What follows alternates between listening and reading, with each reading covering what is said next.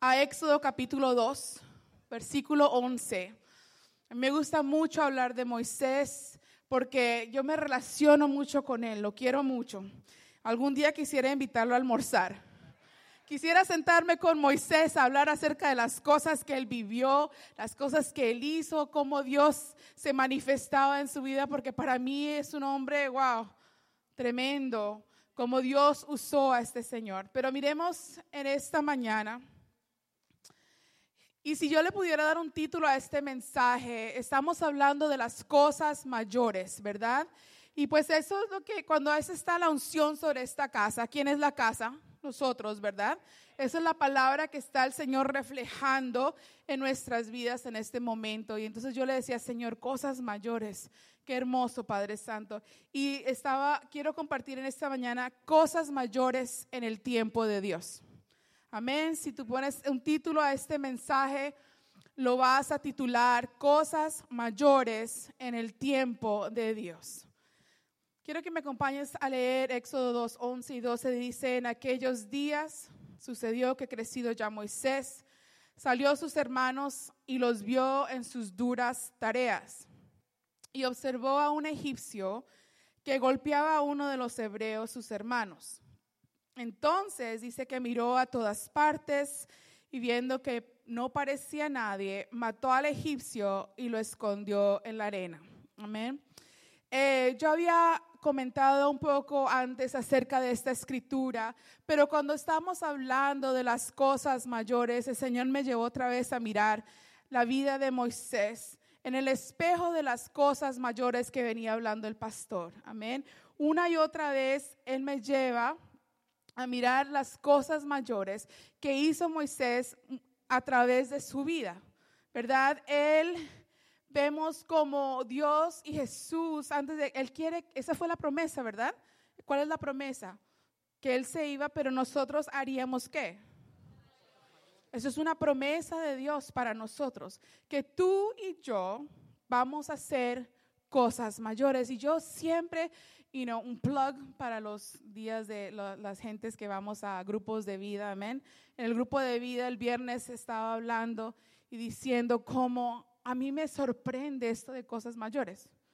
Es, algo increíble para mi mente porque yo digo, Jesús, ¿cómo se movía Jesús en esta tierra? ¿Qué hacía Él? Sanaba, liberaba, ¿verdad?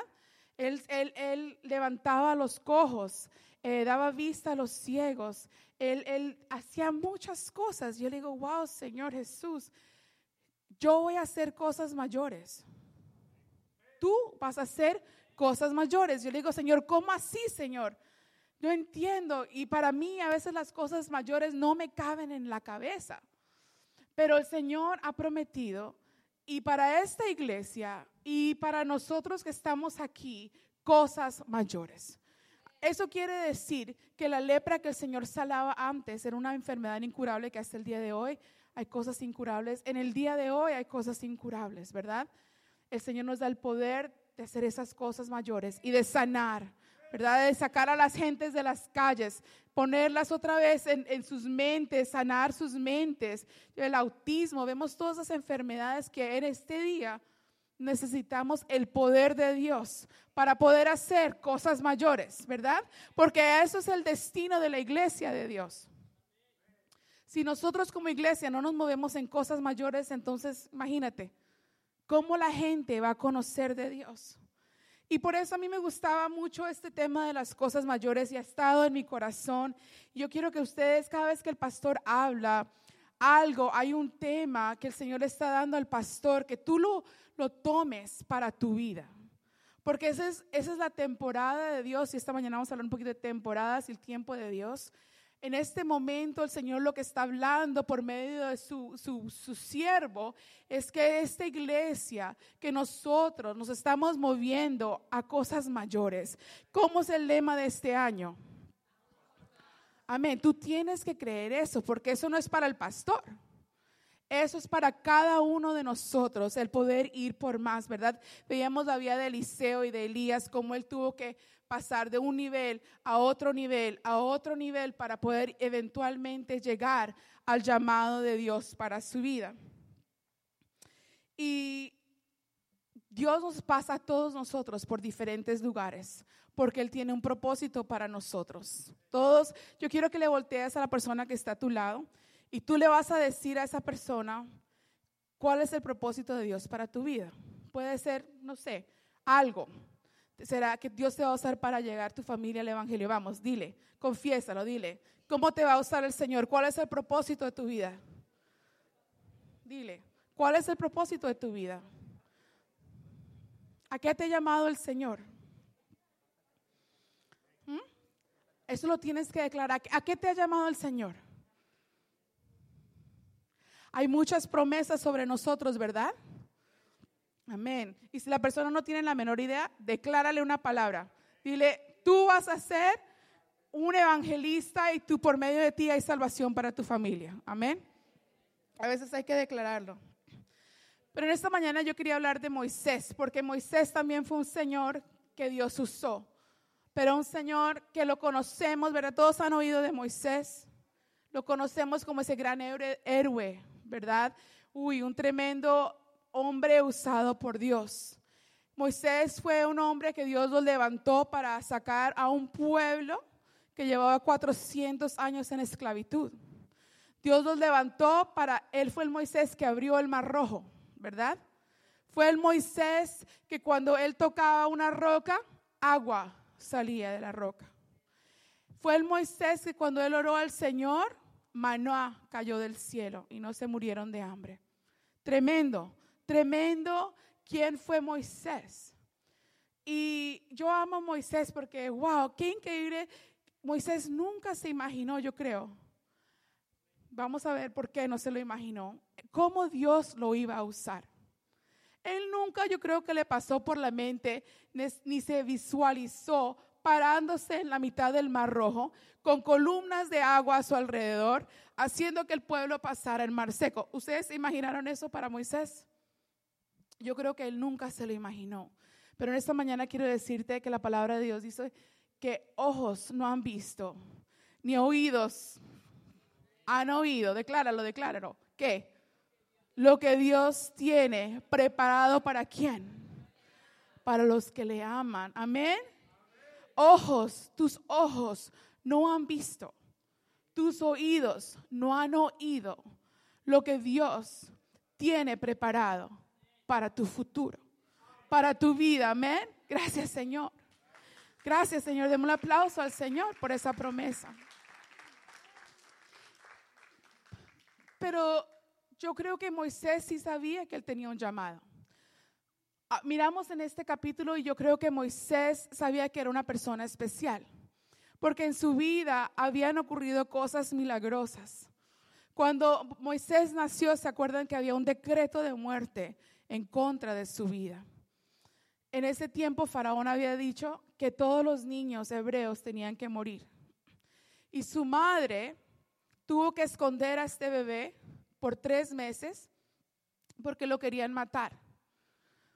Y vemos como la mano de Dios estaba sobre la vida de Moisés desde el momento que él nació.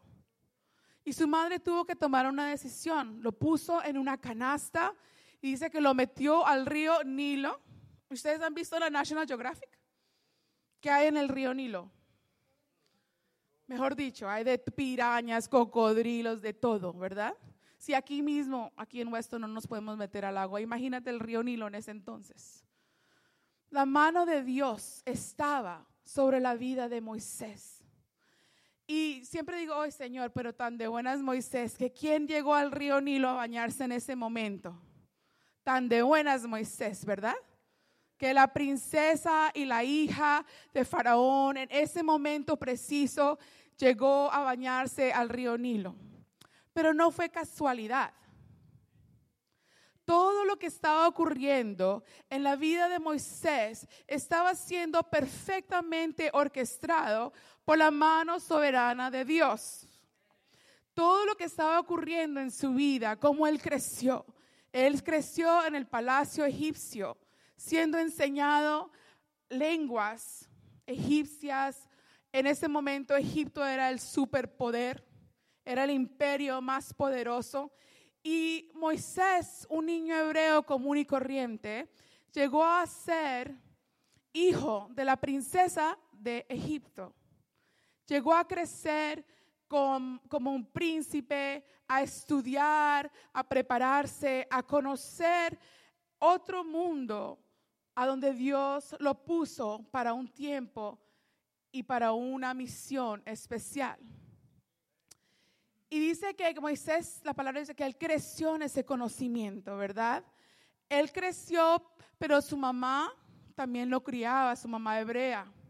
Y yo creo que esa mamá puso en Moisés esa palabra de propósito. Porque Moisés creció y dice que él conocía quién eran sus hermanos.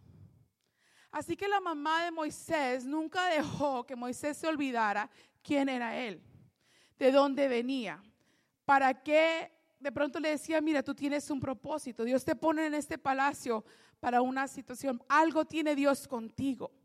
Porque Moisés dice que él conocía que él salió a ver a sus hermanos y él vio sus hermanos en sus duras tareas, ¿verdad? Eso es lo que dice el versículo. Pero ¿cuáles eran los hermanos? ¿Los egipcios? No. Él se refirió a sus hermanos como los hebreos. Así que en mi mente yo sé que Moisés sabía que había un propósito con su vida, sabía que había una voluntad de Dios para su futuro. Él sabía que estaba marcado para un destino muy grande. Lo vemos también un poquito más, en, vamos a ir a Hechos 7. Él sabía que la voluntad de Dios para su vida era grande, que Dios lo iba a usar. De pronto él no sabía cómo. Y de pronto tú estás aquí sentado en esta mañana y dices, yo sé, Señor, que tú me trajiste aquí con un propósito a este país, a este lugar, a Miami, aquí. Pero de pronto no sabes cómo, ni por qué, ni cuándo. Pero Dios sí sabe esas cosas, ¿verdad? Y el problema que tuvo Moisés es que él se salió del tiempo de Dios. Él no supo esperar el tiempo la temporada de Dios para su vida. Ay, Moisés, ¿verdad? Vamos al libro de Hechos rápidamente, porque este versículo nos muestra un poquito más profundo de lo que hizo Moisés. Dice Hechos 7, 23. ¿Lo tenemos acá? Mira lo que dice. Cuando hubo cumplido la edad de 40 años, o sea que no era un niño, ya grande Moisés, Dice que le vino al corazón visitar a sus hermanos, los hijos de Israel. ¿A quién se le ocurrió la idea? Fue una idea de él, ¿verdad? Una idea motivada por su, su mente. Y dice el siguiente versículo que al ver uno de ellos que era maltratado, dice mi Biblia que él miró a un lado, él miró al otro lado y como no había nadie, se aprovechó y dijo, Dios a mí me tiene destinado para usarme. Dios a mí me ha llamado a ser alguien grande. Yo no soy cualquiera como estos egipcios. Yo soy un príncipe. Yo tengo un propósito. ¿Y qué hizo? Él tomó su futuro en sus manos. Él dice que miró a un lado, miró al otro, como no vio a nadie. Dijo, aquí yo hago lo mío. Dice que mató al egipcio. Tremendo, ¿verdad? Y él salió como un gran héroe. Dice el siguiente versículo que él pensaba, ¿quién pensaba? ¿En qué mente? En la mente de Moisés. Él pensaba que sus hermanos hebreos entenderían por qué él hizo eso. Tremendo, ¿verdad? Tremendo el ego de Moisés, que acabas de matar a una persona, acabas de destruir una vida. Y él dice, pero no, es que yo, el Señor me va a usar para liberar a este pueblo. Hay que hacer las cosas y el tiempo es ya. Y Moisés, aunque había crecido en el conocimiento de los egipcios, había crecido como un príncipe, él había pasado por una escuela, pero no había pasado por la escuela de Dios. Y el pastor hablaba la semana pasada de las escuelitas que tenemos que pasar en los trayectos a donde el Señor nos lleva, ¿sí o no? Y uno de los trayectos, una de las escuelitas que tenemos que pasar es la escuela de la corrección. ¿Quién se acuerda de ese lugar? ¿Cómo se llamaba? Gilgal. Muy bien, Saida. Uy, muy bien. La escuela de Gilgal fue una escuela a la cual Moisés nunca fue. Él nunca se matriculó en esa escuela. Él no hizo la tarea de esperar al tiempo y al propósito de Dios, sino que él tomó las cosas a su manera. Él hizo las cosas pensando que él tenía la solución, no esperando la formación de Dios, ni esperando el tiempo de Dios para que se llevaran a cabo las cosas que Dios había prometido para él. Qué tremendo, ¿verdad? Nos podemos relacionar un poquito con lo que hace Moisés, ¿verdad? Yo sé que en mi vida yo he hecho cosas sin consultarle a Dios. Yo he tomado decisiones, he hecho y deshecho porque pienso en mi mente que la decisión que estoy tomando es una decisión correcta. Es una decisión que me va a llevar a un mejor futuro. Es una decisión que yo sé Dios me va a usar yo sé que tengo un propósito, no lo entiendo muy bien, pero bueno, si me voy por este lado, yo creo que yo le ayudo a Dios a llegar a ese propósito. Amén. Pero qué tremendo las consecuencias del no esperar el tiempo y la época de Dios para tu vida. Es muy tremendo. Y entonces, ¿qué hizo Moisés? Dice, cuando vio ese cuerpo ahí, oh my God, cuando ya uno de pronto ve ese cuerpo ahí, y yo creo que Moisés lo pensó fríamente, no, eso fue, no fue un error que, ups, te maté, no. Él lo, lo, mató frío y calculadamente y no sé qué le hizo, le enterraría un cuchillo, no, la palabra de Dios no dice cómo lo mató, si lo ahorcó, si qué le no se sabe, pero lo mató. Y cuando él ve ese cuerpo ahí, dice la palabra del Señor que qué hizo? lo enterró en la arena.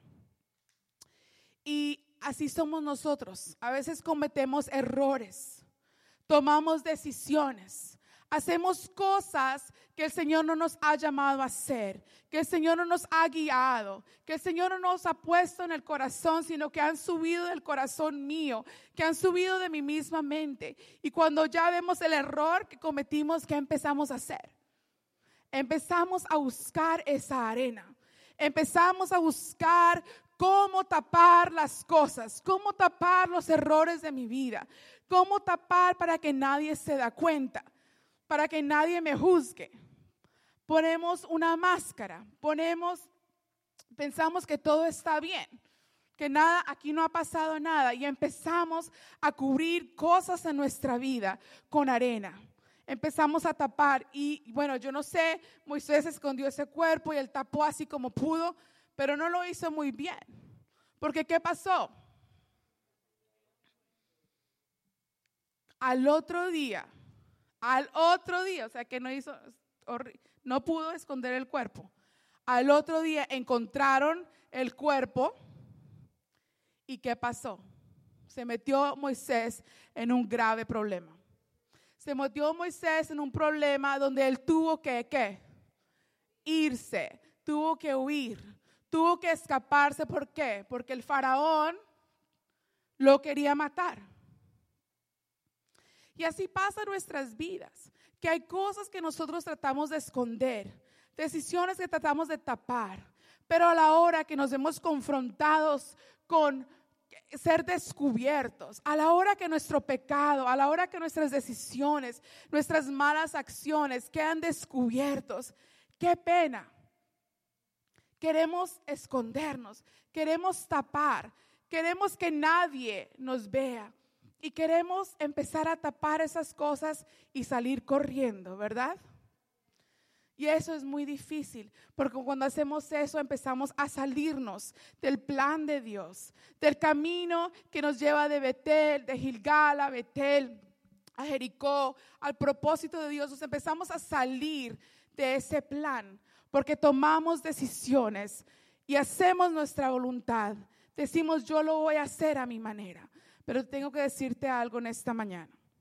Si tú lo haces a tu manera, si tú tomas las cosas en tus manos, si yo lo hago a mi manera, voy a lastimarme, voy a fracasar, voy a detener el plan y el tiempo de Dios para mi vida. Pero si lo hacemos en el tiempo de Dios, Dios se va a glorificar. Dios se va a glorificar en tu vida. Amén. Démosle un aplauso al Señor.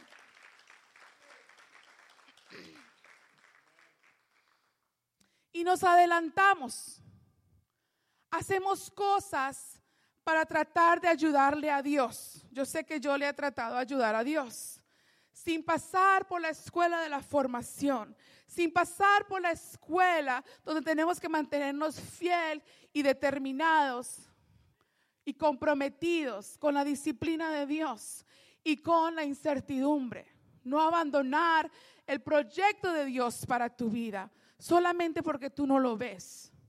Pero nos adelantamos y las mejores intenciones de nuestra vida nos llevan a fracasar, nos llevan a un momento donde estamos muy mal, nos llevan a un momento donde tenemos que huir a un desierto, tenemos que separarnos de la voluntad de Dios, del camino que Dios había trazado para nuestra vida. Y Moisés tuvo que salir huyendo.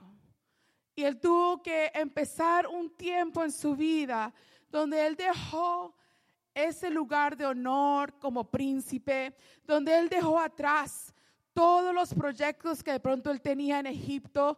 De pronto él iba a hacer una gran pirámide que se iba a hacer la pirámide de Moisés. Eh, de pronto él iba a hacer muchas cosas en su vida, pero ¿qué pasó? Todo se dañó en el momento que él trató de acelerar el proceso de Dios, ¿verdad? Y terminamos tapando las cosas con la arena.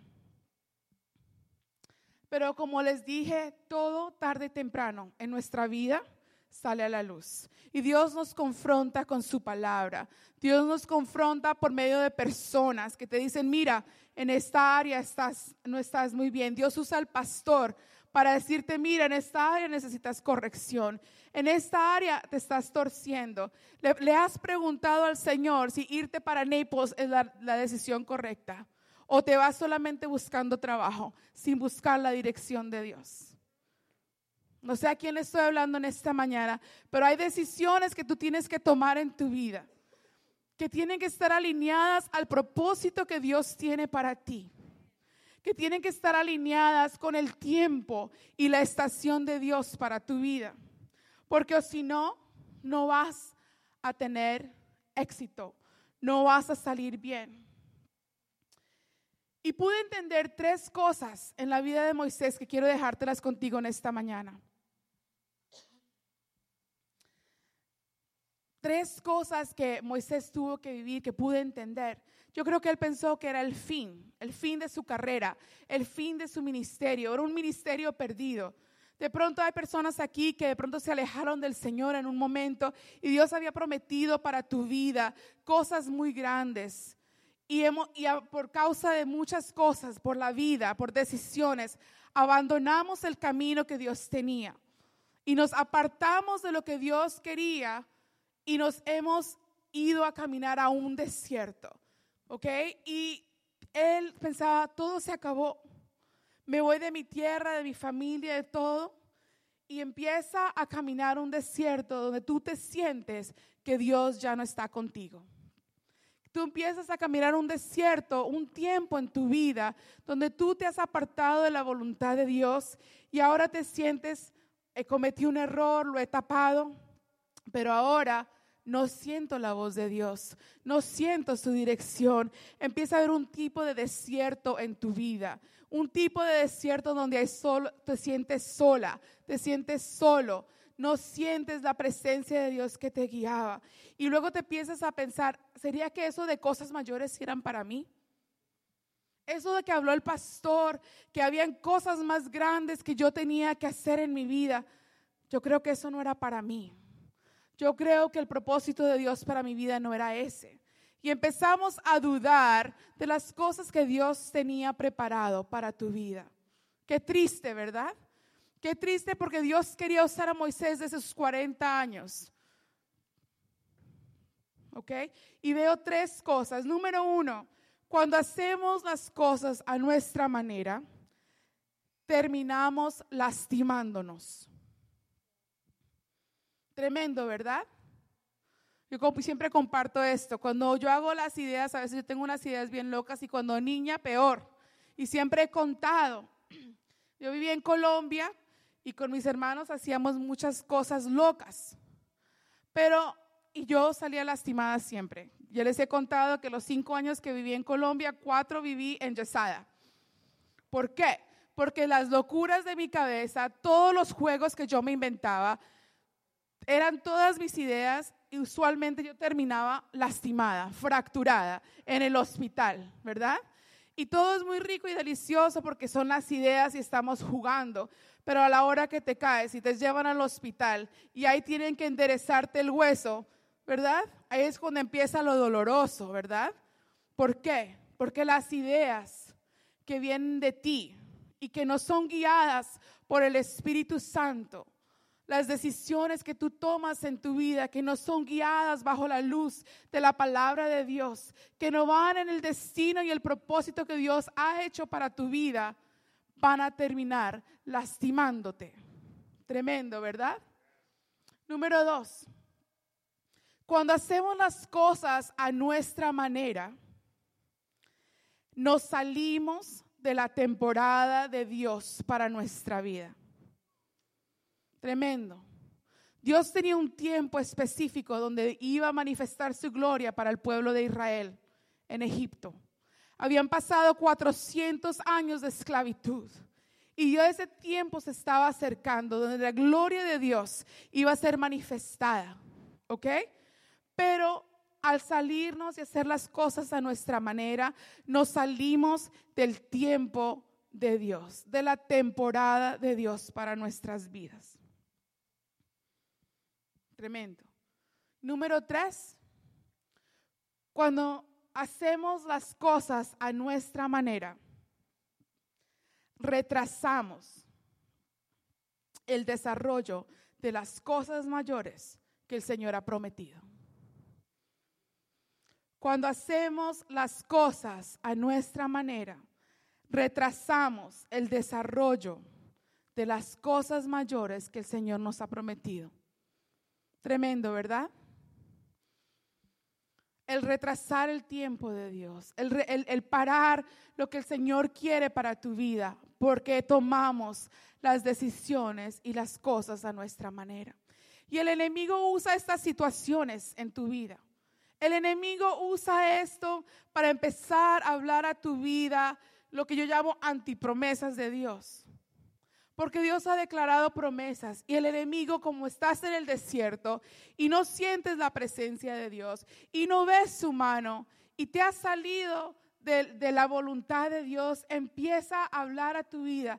Te dice, mira, tú no eres la persona que el Señor escogió para la salvación de tu familia. Tú no eres la persona que el Señor, al cual el Señor va a usar para cosas mayores. Tú no eres la persona que ha sido llamada para un ministerio en la ciudad de Jalandel. Tú no eres la persona porque mira lo que has hecho. Mataste a alguien. Y el enemigo empieza a hablar y a tratar de destruir los proyectos de Dios para tu vida. Te dice, eres un fracaso, eres una pecadora. Te viene y te empieza a acusar y a decirte todas estas cosas. Y al no entrar en la temporada de Dios en nuestras vidas, nos quedamos viviendo solamente en el tiempo. Ustedes entienden la diferencia entre tiempo y temporada. ¿Cómo se llama esta iglesia? Temporada nueva, ¿verdad? Porque nosotros vivimos en el ámbito del tiempo. Y quiero decirte algo en esta mañana, en el tiempo no pasa nada. En el tiempo nos levantamos todos los días, desayunamos, arreglamos los niños, salimos para el colegio, vamos al trabajo, volvemos en la tarde, hay que cocinar, hay que lavar, hay que limpiar. Nada extraordinario pasa en el tiempo.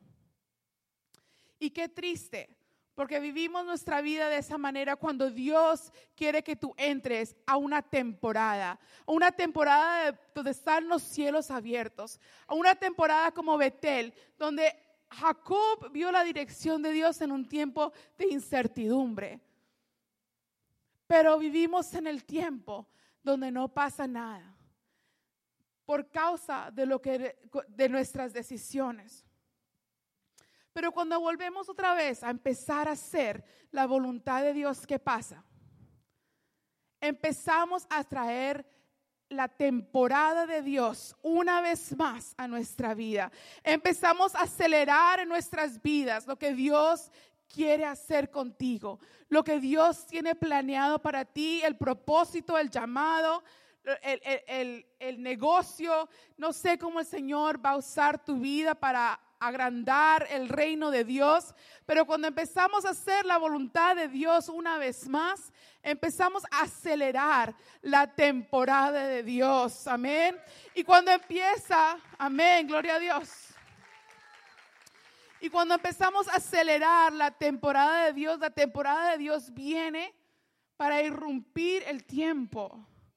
Viene, viene caracterizado con, con cosas que no son comunes, con cosas que son raras, con tiempos acelerados, cosas inusuales, lo que no hacías en, en años en la temporada de Dios te aceleras y ya llevas ocho años en la compañía, pero cuando entras al tiempo de Dios, a la temporada de Dios, en dos días te promueven. En dos días hay puertas abiertas. Hay tiempos acelerados cuando empiezas a hacer lo que Dios te ha mandado hacer y empiezas a escuchar una vez más su dirección. Y aunque el enemigo viene a decirte que te que metiste la pata, perdonen, que cometiste un error muy grave, como decimos en Colombia, la embarraste. Quiero decirte que los planes para tu vida continúan. Los planes y el proyecto de Dios para tu vida no queda borrado porque cometemos errores. Porque la gracia del Señor es suficientemente grande que cuando abunda el pecado dice que sobreabunda qué? la gracia de Dios. Y en esta mañana vengo a decirte que los proyectos de cosas mayores para tu vida siguen andando. Siguen moviéndose las, las ruedas que aceleran el propósito mayor para tu vida. Amén. Dice Romanos que a todos el Señor nos ha dado una medida de fe. Yo le dije, Señor, yo no entiendo este versículo. Yo le pregunto al Espíritu Santo. Y en Romanos 12:3 dice que a todos el Señor nos puso a nuestro corazón una medida de fe. Sacude a la persona que está a tu lado, sacúdela.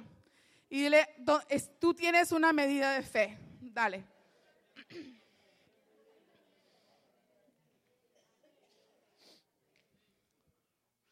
Y el Señor, para mí la fe es una sustancia celestial. Porque en este mundo no hay fe.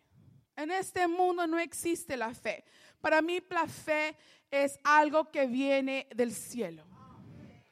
Y el Señor ha destinado un propósito para tu vida, pero para llevar a ser ese propósito, Él ha puesto en tu vida ciertas cosas.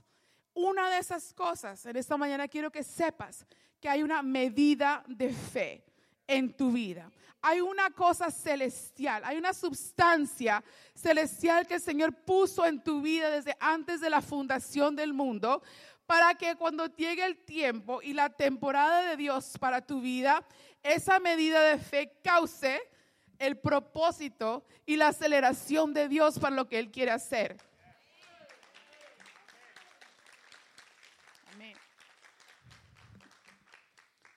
¿Y por qué hizo él eso? Jesús dijo, ay, van a hacer ellos cosas mayores, Padre, pero yo me voy. Él oraba por nosotros, él oraba por sus discípulos. Dice, Señor, yo me voy de esta tierra, Dios Padre, yo me voy. Pero yo quiero que donde yo voy, que ellos también estén. Donde yo voy, que ellos también estén que Señor, que tú te muevas con ellos y hagas cosas más grandes de lo que yo hice. Es lo que el Señor oraba. Pero no oraba solamente por sus discípulos. Él oraba por todos nosotros, por las generaciones que venían después, por toda la gente que venía y por New Season, por, por cada uno de nosotros. Él oraba, Señor, para que ellos puedan hacer cosas mayores que así como yo me moví en la tierra, que yo veía lo que tú, yo hacía lo que veía en el cielo, así yo me moví en la tierra. Así es que quiero que ellos se muevan. Así es que quiero que ellos avancen tu reino. Él oraba que venga tu reino, que se haga tu voluntad, ¿verdad? Y por eso Él oraba por nosotros hace dos mil y pico de años. Oraba para que fuéramos uno como Él fue uno con el Padre, para poder llevar a cabo cosas mayores. Y el Señor me explicaba cómo, a ver si lo puedo poner en palabras, cómo cuando tú eres un, un investor, una persona que invierte, a mí me encanta el real estate, ¿verdad? Me encanta. Y veo cómo gente compra terrenos eh, siempre que viajamos a Orlando, a donde vamos, siempre vemos terrenos. Hace poquito estábamos mirando un terreno en Wyoming, pero a mí me encanta mirar terrenos. Y yo le digo, el Señor me explicaba que cuando hay una persona que invierte en algo, ellos compran un terreno, ¿verdad? Y a veces guardan ese terreno por 20 años.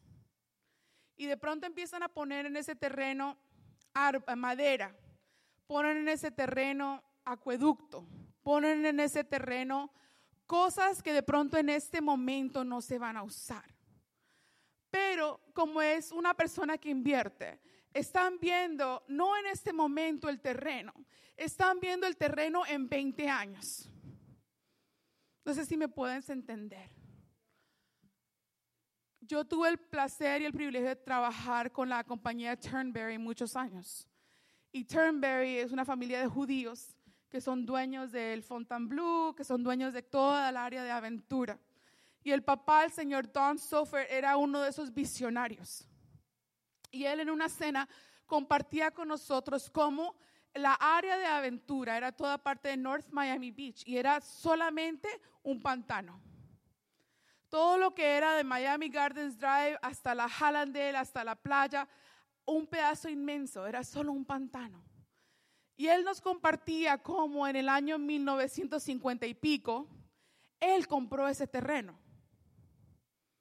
Y en su mente existía un mall. Y en su mente existían edificios altos de condominios. En su mente existían cosas que nadie más veía en ese pantano. Nadie más quería esa tierra. ¿Cuántos conocen el Aventura Mall en este día? Cambiaron la dimensión de lo que era North Miami Beach, porque fueron gente que vieron lo que no existía y empezaron a poner cosas en la tierra desde antes, porque en un periodo después iban a ejercer un proyecto que en su mente ya lo veían finalizado. Y eso es la medida de fe que Dios ha puesto en tu territorio. Tú eres, dice la palabra del Señor, que eres el plantío de Dios. Eres el territorio que el Señor compró a un gran precio. Y Él sabía que en el tiempo, en la temporada de tu vida en esta tierra, Él puso desde antes una medida de fe en tu corazón para que cuando el tiempo llegara para la estación y el tiempo de Dios, Él pudiera levantar en ti el proyecto de tu vida. Él pudiera levantar en ti lo que Él quiere hacer. Las diferentes cosas, ¿verdad? Qué hermoso poder pensar de esa manera, levantar nuestras generaciones sabiendo que en 20 años ellos son los que llevan el ministerio, que poniendo cosas en nuestras vidas desde ya, porque en, en un tiempo eso que has puesto en ese terreno se va a ver. Tremendo, ¿verdad? Y la parábola esa de, dice que la parábola son, el, dice el reino de Dios es como un hombre que pagó un gran precio porque encontró qué? un tesoro escondido. Y tú eres ese terreno que el Señor compró. ¿A qué precio lo compró? El precio más alto, el precio más grande, que era la sangre de su Hijo unigénito. ¿Por qué? Porque en tu vida Él vio un tesoro, Él vio algo, Él puso ahí algo de gran valor. Porque en un futuro iba a decir, ok, es el tiempo. Es el tiempo de levantar un edificio. Es el tiempo de levantar el proyecto de Dios para este tiempo y para esta generación. Amén. ¿Cuántos creen esa palabra? Él hizo esa inversión en nosotros. Y en esta mañana tu medida de fe tiene que ser activada. Tienes que ser activada en esa medida de fe. Algo tiene que encenderse adentro de ti, donde tú puedas verte parado en medio de ese mar rojo, donde de pronto Moisés nunca se había visualizado, donde de pronto Moisés nunca, él pensaba, yo no sé qué pensaba Moisés de cómo el Señor lo iba a usar, pero yo no creo que él se imaginó del maná, ni él se imaginó de nada, ¿verdad? Pero Dios tenía en él algo especial y contigo lo tiene también. Dile a la persona a tu lado, hay medida de fe en tu corazón para hacer el proyecto de Dios. Amén. Esa fe nos capacita para hacer el proyecto de Dios, para terminar. Y el Señor empieza a soltarnos cosas acerca de ese proyecto con nuestra vida. Moisés, ahorita lo tenemos en el desierto, pero después, mucho más adelante, dice que el Señor le, dice, le mostró exactamente cómo iba a ser el tabernáculo. Le dijo qué color, qué madera, cómo era el altar. Le mostró el candelabro, le mostró los detalles del proyecto que de pronto iban a ser mucho después. Porque Dios lo ve y lo sabe todo. Y Él ve el proyecto terminado en tu vida. Que pronto no podemos ver. Dice, le dice a Moisés, mira, cuida de hacer exactamente como te ha sido mostrado. El Señor le mostró a Moisés. Moisés pudo ver el producto terminado del tabernáculo, de donde Dios iba a poner su presencia, de donde Dios iba a habitar. Qué hermoso, ¿verdad? Porque ahora después dice la palabra del Señor que ya no habitará más en tiendas ni tabernáculos, sino que Él viene a habitar en donde? En corazones, ¿verdad? Y Él quiere mostrarte. Él quiere que por esa medida de fe, que se te abra un telescopio a el futuro, el proyecto de Dios para tu vida. Para que tú no te quedes pensando que tú tienes que hacerlo a tu manera. Pero que esa medida de fe que el Señor abra tus ojos, que el Señor abra tus oídos, para que Él pueda mostrarte cómo es ese ministerio, cómo es ese negocio, a dónde es que el Señor tiene puertas abiertas para ti. ¿Verdad? Dice, sube acá y yo te mostraré. Sube acá, o sea, elévate, sal de ese momento donde estás, mira, sube acá y yo te mostraré las cosas grandes y ocultas que tú aún no conoces. Qué hermoso, ¿verdad? Gracias al Señor por eso. Amén. La gloria sea para Dios. Y volvemos a ver a Moisés. Él está en este desierto. Pero aunque él está caminando en ese desierto y pasan otros 40 años, imagínate ese error tan grave. 40 años se, desvió del propósito de Dios. pero tranquilos que no vamos a esperar 80 años para ver la mano de Dios en nuestras vidas. Amén. Vamos a alinearnos con las cosas de Dios. Pero Dios no lo había dejado en el desierto. Dios, aunque él no escuchaba y él se sentía solo, Dios estaba con, con Moisés en el desierto. Él estaba cuidándolo. Él estaba guiando sus pasos y él estaba orquestando cómo era que Dios iba a llevar a cabo ese propósito de libertar a su pueblo. Porque sabes qué? El propósito de Dios es más grande que tú.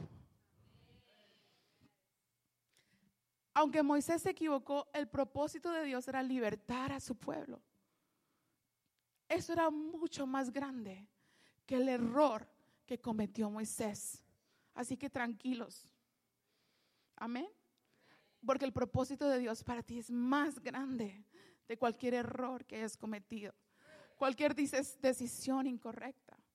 Cualquier cambio de calle donde te desviaste. Qué lindo, ¿verdad? Pero dice la palabra del Señor que volvamos aquí a Éxodo 3 rápidamente. Dice que el Señor lo pasó a Moisés por esta escuela del desierto. Y esos 40 años en el desierto, yo creo que Moisés meditaba en su vida, meditaba qué había pasado, cómo me equivoqué, cómo va a ser que yo era el príncipe de Egipto y ahora me ves cuidando ovejas. Ni siquiera las ovejas de él. Dice que, mire lo que dice, apacentando Moisés las ovejas de Jetro, su suegro. Ni siquiera era un hombre de éxito. Ni siquiera tenía sus propias ovejas, le tocaba cuidar el father-in-law ¿verdad? Las ovejas del suegro. Estaba en un momento de yo creo que lo peor. Fue príncipe de Egipto y ahora ni siquiera tiene ni una oveja que cuidar. Todo se le volvió al revés, ¿verdad? Pero son esos momentos donde Dios empieza a hablar a tu vida. Cuando empieza a alinearse tu tiempo con la temporada de Dios y Dios empieza a irrumpir el silencio. Empieza a, penetrar ese tiempo de, silencio, that quietness, donde tú no has oído la voz de Dios, tú sientes, tú sientes su dirección, empieza el Señor a irrumpir, porque el Señor no estaba lejos de Moisés. El Señor nunca lo había abandonado. Él tenía su mirada en Moisés y mira lo que dice. Estaba cuidando las ovejas. Devuélvete un momentito, Lucas, please. y las llevó a través del desierto y llegó hasta dónde? ¿Qué es Oreb? Escribe ese como otro destino del camino que Dios tiene para ti. Hablamos de Gilgal, hablamos de Jericó, de Betel, del Jordán. Hablamos ahora del monte de Dios, que es Oreb. Qué hermoso, ¿verdad? ¿Qué pasó en Oreb?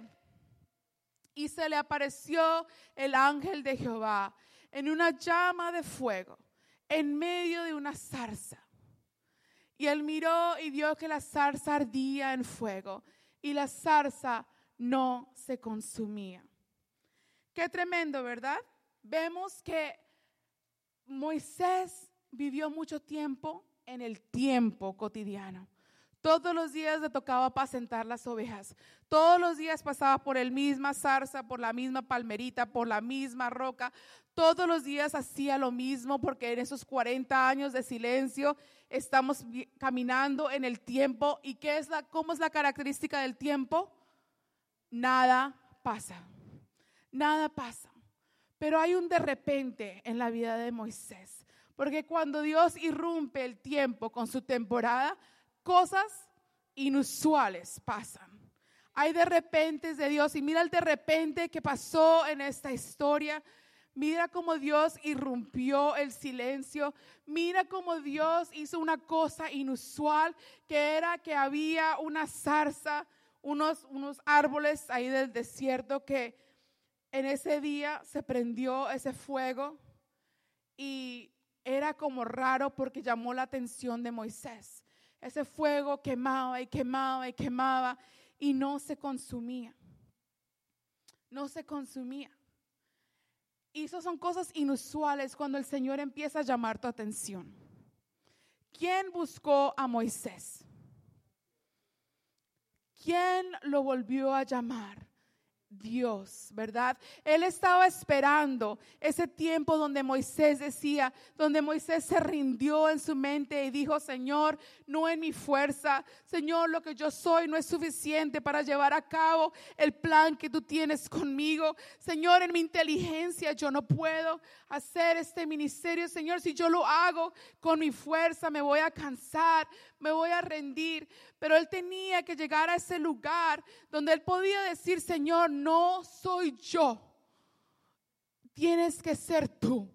Tienes que ser tu fuerza. Tiene que ser tu visión para mi vida. Amén. Él en su fuerza no podía liberar a los hebreos. ¿Cómo le iba a hacer? Era un fugitivo de la ley. Lo, lo, hubieran matado si lo hubiera vuelto a Egipto. Era imposible en su nombre, era imposible en quien era él, era imposible en, en, su, en su skill, ¿cómo se dice skill? En su habilidad. Era imposible para, para él llevar a cabo el plan de Dios. Y eso es lo lindo. Dios espera. Él llamó la atención de Moisés él rompió el silencio y le dice, Moisés, Moisés. Y él se acerca a esa llama. Él se acerca al fuego que quema. A ese fuego que en este día es la tipología del Espíritu Santo de Dios. Ese fuego en nuestra vida. Dice, Juan que cuando él vio al Señor dijo que sus ojos eran como fuego. Dice la palabra del Señor que sus piernas eran como columnas de fuego. Hay algo del carácter de Dios en el fuego. ¿Verdad? Dice cuando el Espíritu Santo cayó en Jerusalén eran como qué? Llamas de fuego. Qué hermoso, ¿verdad? Hay algo de Dios en las llamas. El Señor nos habla acerca de ese fuego.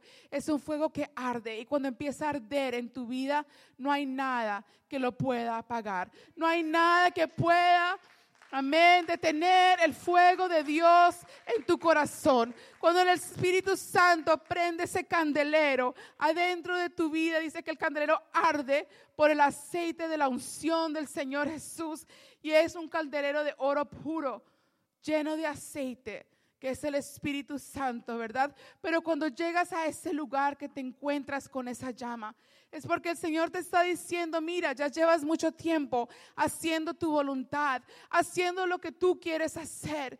Pero llega un momento donde tienes que rendirte y decir, Señor, yo en mis fuerzas no puedo. Yo en mis fuerzas no puedo llegar a cumplir lo que tú quieres hacer con mi vida.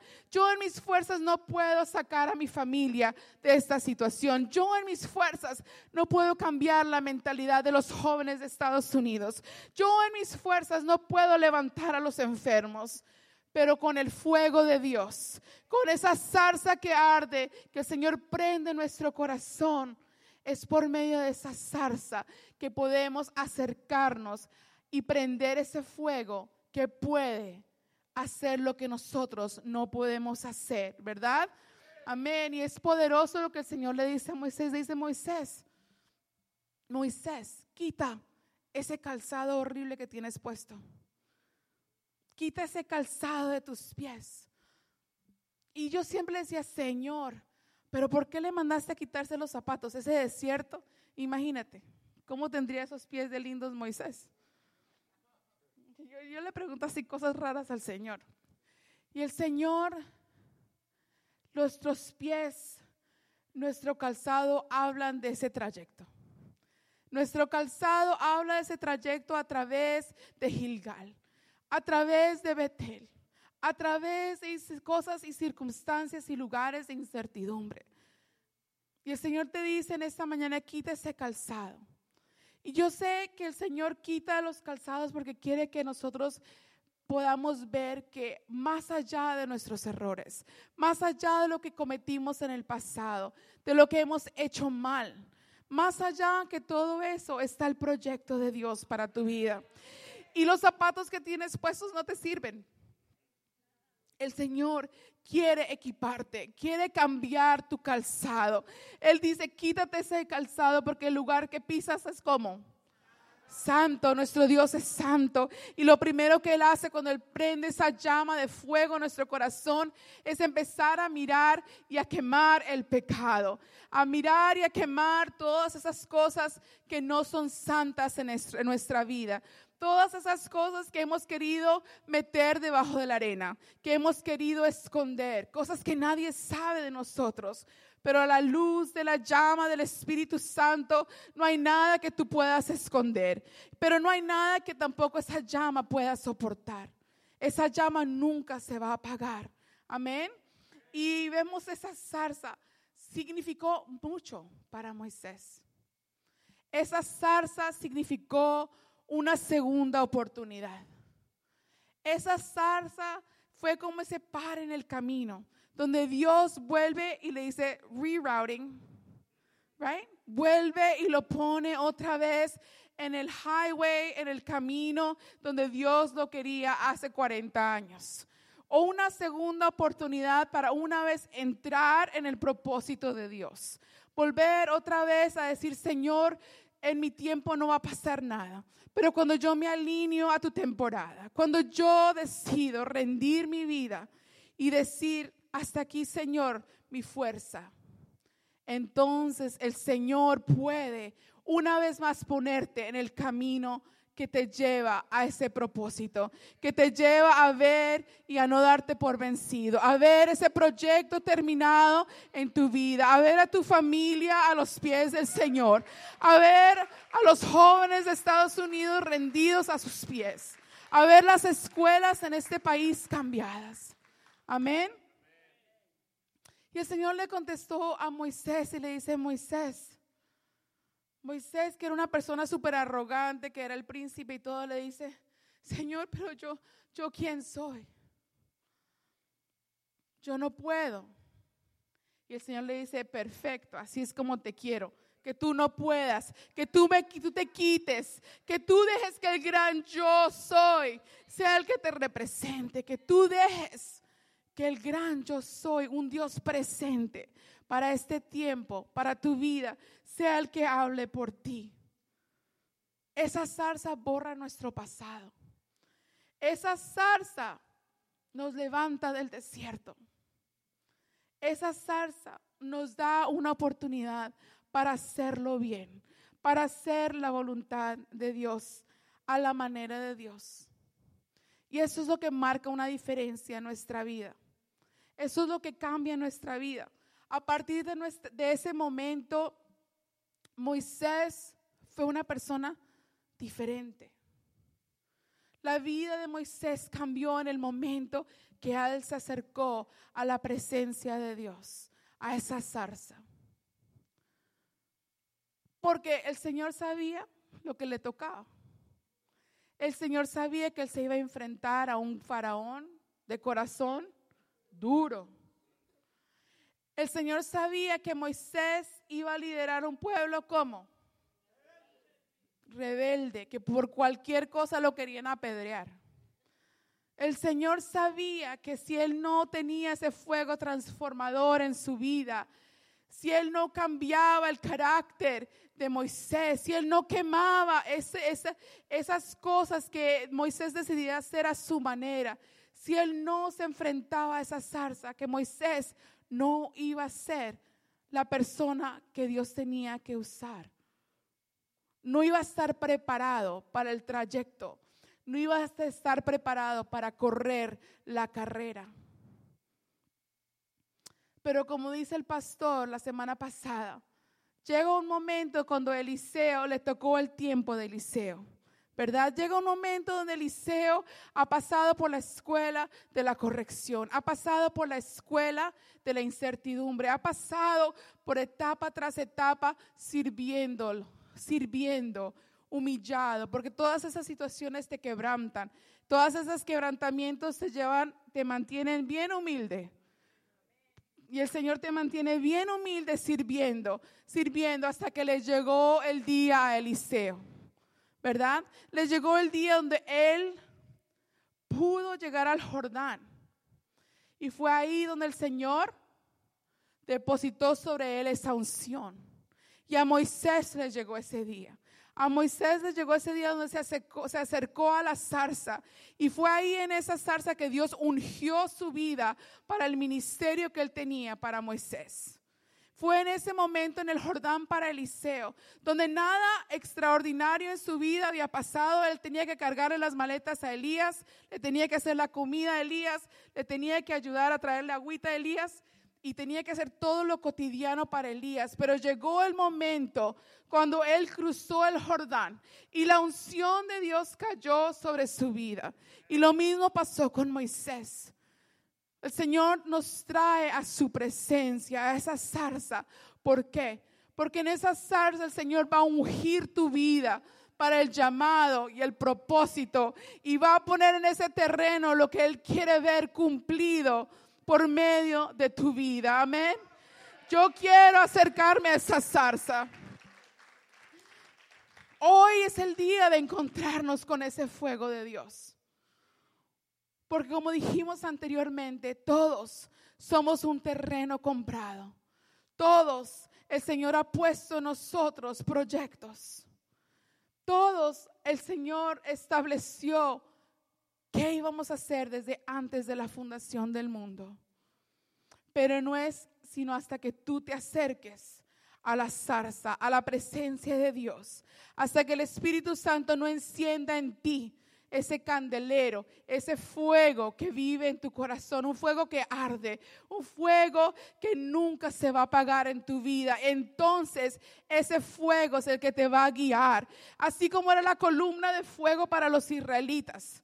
Ellos no tomaban decisiones ellos solos. Cuando el fuego paraba, ahí se quedaban. Cuando el fuego y la columna se movían, ahí se movían. Y así va a ser el fuego en tu vida. Ese fuego que el Espíritu Santo pone en esta mañana en tu corazón va a ser lo que te va a guiar. Va a ser lo que te va a ayudar a tomar decisiones. Ahora no eres tú diciendo, yo me voy para acá, yo me voy para allá. Ahora es el fuego del Espíritu Santo y es el, el, telescopio de Dios mirando hacia lo que hay en el futuro que va a guiar tu decisión, que te va a ayudar a guiar a tu familia, que te va a ayudar a levantar una generación que ame a Dios. Amén. Amén. Entonces en esta mañana, yo sé que el fuego de Dios quiere ser revelado a tu corazón.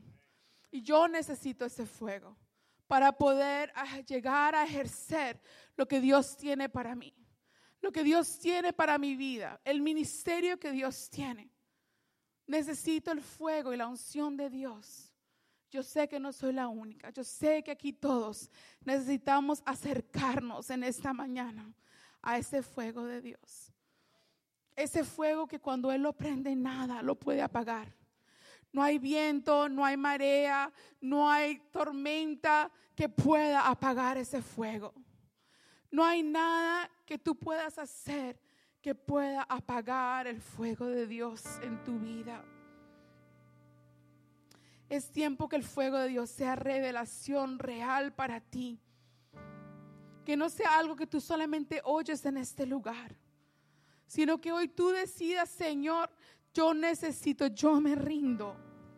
Lo que yo soy y lo que yo puedo hacer nunca me va a llevar al propósito tuyo. Jamás en mi fuerza lo voy a poder hacer. Pero hoy, Señor, quiero encontrarme con ese fuego.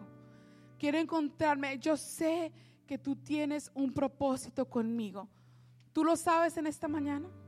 Levanta tu mano si tú eres una persona que el Señor ha decretado propósito propósito, propósito, propósito, destino, destino.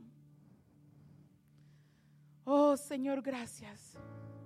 Y es hermoso saber que así cuando Dios habló a Elías en una cueva y le dijo, mira, allá en un pueblo hay un muchacho que se llama Eliseo. A él lo vas a ungir como profeta y vas a ungir a estos dos señores como reyes. Qué hermoso saber que los planes de Dios para tu vida ya han sido hablados y decretados en el cielo. Ya alguien ha hablado y decretado el plan. Ya alguien ha dicho, mira, yo tengo esta unción para esta persona. Yo tengo este llamado para esta persona. Yo tengo un propósito para su vida. Y en esta mañana yo quiero que tú entiendas que no importa qué dirección tú hayas tomado, qué errores hayas cometido, que no importa que tú hayas tomado las cosas a tu manera. Que más grande y más allá de tus errores, que más grande y más allá de cómo hemos fracasado, es el proyecto de Dios para ti. Porque lo que Dios quiere hacer y como Él te quiere usar es mayor. Son cosas mayores. Son más grandes que el pecado. Son más grandes que los errores. Es más grande de lo que tú te has imaginado. Y en esta mañana el Señor tenía esta palabra para ti. Para que entiendas que en tu corazón ya hay una medida de fe. Que tienes que activarla. Que esa medida de fe te va a dejar ver lo que el Señor ve de ti. Lo que el Señor habla de ti cómo el Señor te quiere usar. Y que tú puedas ver ese tabernáculo terminado, ese proyecto terminado en tu vida y para tu familia. Que tú puedas ver cómo es que a, a dónde te lleva Dios. Amén. Pero lo único que pide en esta mañana es que tú rindas tu voluntad. Que tú rindas y digas, Señor, no en mí, no por mi fuerza, no en mi talento, no en lo que yo conozco o en mi educación o en donde yo he estado, en donde yo he viajado. No, Señor, sino que seas tú el que lleva la dirección de mi vida. Que seas tú hoy, Señor, yo rindo mi voluntad. Porque yo ya estoy cansada de vivir en el tiempo. Estoy cansada de que nada pase. Hoy yo quiero alinear mi vida a tu temporada, a tu destino, a lo que tú tienes para mí. Gracias Señor. La presencia de Dios está en este lugar. Levanta tu mano ahí donde estás. Levanta tu mano y habla con Dios en este momento. Rinde tu vida en este momento.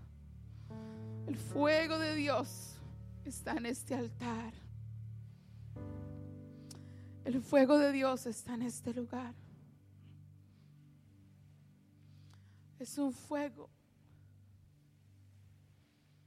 que te da una segunda oportunidad o una tercera oportunidad. Es un fuego que expone tus errores, expone tu pecado. Pero no importa porque es un fuego que quema toda esa basura para purificar el oro puro que hay adentro de ti. Ponte en pie conmigo en esta mañana. Le vas a levantar tus manos.